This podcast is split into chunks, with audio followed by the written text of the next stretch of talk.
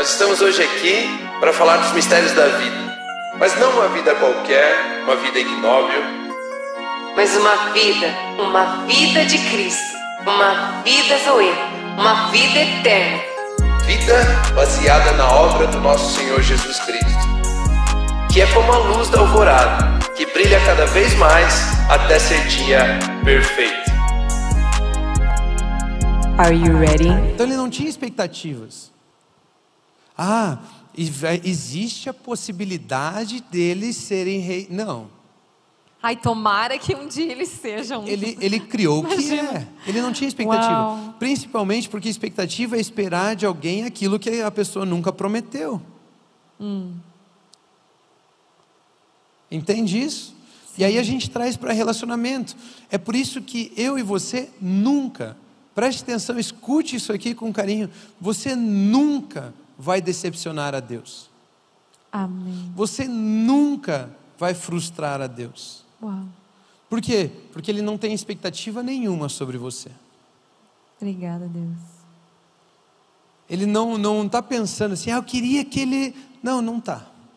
Ah, que pena que ele não está Ele respeita isso. o seu livre-arbítrio, ele respeita as suas decisões, ele respeita a sua vida, ele respeita. Ele não cria expectativas. Uau.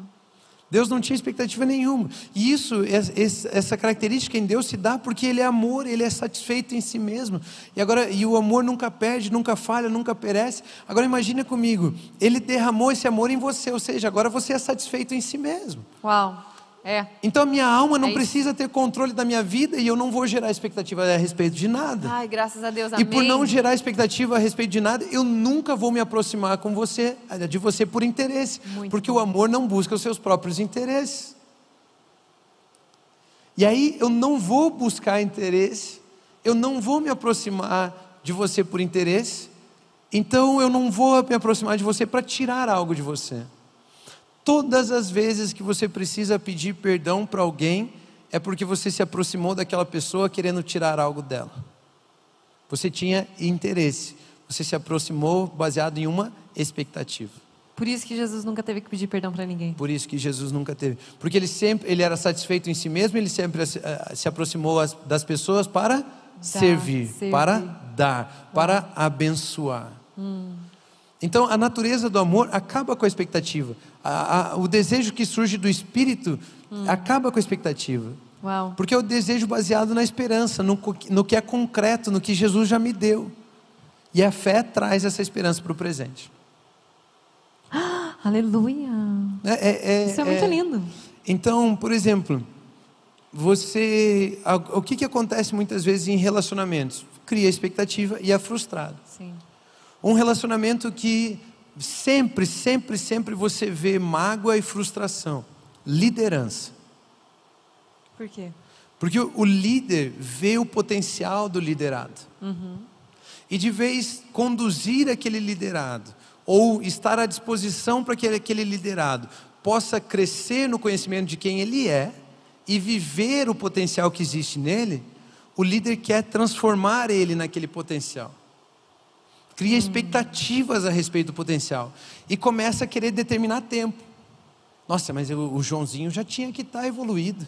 Nossa, o Joãozinho não está ainda onde ele tinha que estar. Não, eu já falei para ele, mas ele não me escuta. E aí começa. Era o mínimo quê? que ele tinha que fazer, Porque eu né? não quero ver aquela Uau. pessoa passando pelo processo. Eu quero determinar o tempo, eu quero que seja do meu jeito, eu quero que seja. E líder, ele começa sincero. Sim. Por quê? Porque é baseado em ver o potencial que Deus colocou na vida daquela pessoa, a unção que Deus colocou na vida daquela pessoa. Mas o processo o líder quer fazer do jeito dele.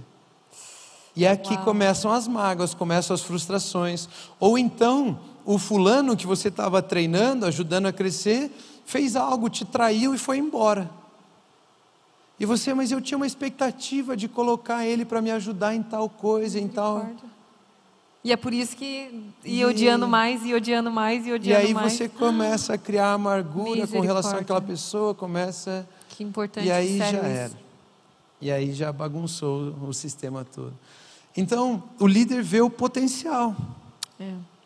E o líder tem que tratar ele na esperança. No que é concreto. O que é que é concreto? A unção que está sobre a vida daquela pessoa. E eu vou confiar que aquele que começou a boa obra vai terminar a boa Amém. obra na vida daquela É. pessoa. Não sou eu. Fiel é Deus. Então, pastor que tenta manipular, pastor que tenta fazer a pessoa é, querer algo, pastor que tenta. É, é, tá errado. É do inferno isso aí. É da alma. É um desejo, é egoísmo. Principalmente é. Eu queria que ele se tornasse para poder fazer algo que eu queria que ele fizesse. E não é, eu quero que essa pessoa cresça, se fortaleça, crie, né, seja edificado no conhecimento de Cristo para poder viver o potencial que ela tem e aquilo que Deus sonhou sobre a vida dela. Uau. Por isso que existe frustração. Então, eh, líderes, muitos líderes, ao olhar a, a unção, eles. É verdade, é concreto. Sim. Mas eles mudam essa esperança para expectativa. Adapta. Por causa dos desejos egoístas deles mesmos. Au. E aí você vê o pastor reclamando da igreja, reclamando do fulano, chorando a respeito de alguém. É, porque o fulano, olha o tanto que eu investi, olha o tanto, e agora isso não tem nada a ver. Se você sempre agiu para aquela pessoa em dar, em, Em servir. esperança, em guiar ela na compreensão de quem ela é, ela que faz o que quiser com a vida dela. Ela não está fazendo nada para mim, eu não sou dono, eu não quero controle, eu não quero domínio. Uau. né? Eu sou um líder de- que, graças a Deus, Deus me colocou, me deu a oportunidade de abençoar aquela pessoa com palavras, servir aquela pessoa com as palavras de Jesus. Né? Então, esses são os pensamentos. Eu acho que nesse, nessa ideia, né? Expectativas são baseadas em desejos da alma, por isso geram frustração. E esperança né, são baseadas em desejos que surgem do espírito, do coração, que foi Deus que colocou. Baseados na palavra. E, esse, e isso que Deus colocou no meu coração vem através da Palavra. palavra. E aí é por isso que tem uma parábola que é fantástica. E a gente pode é, falar um pouco sobre, sobre essa ideia aqui. É, sobre a parábola do semeador.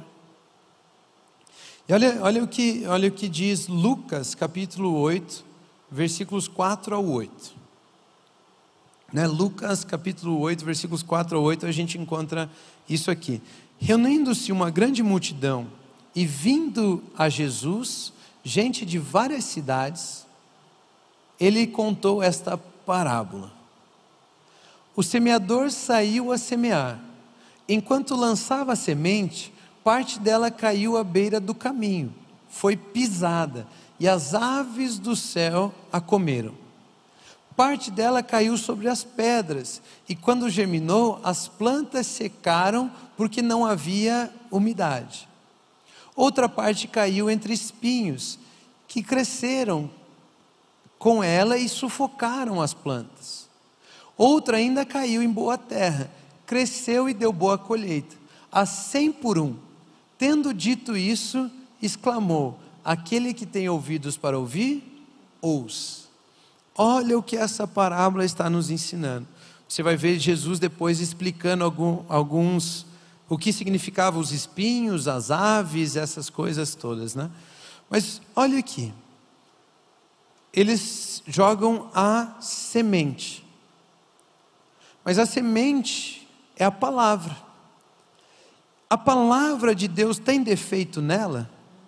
Então o problema da germinação ou de você ver frutos daquela, daquela semente não está na palavra, não está na semente, certo? Certo. Está nas coisas que acontecem. Sim.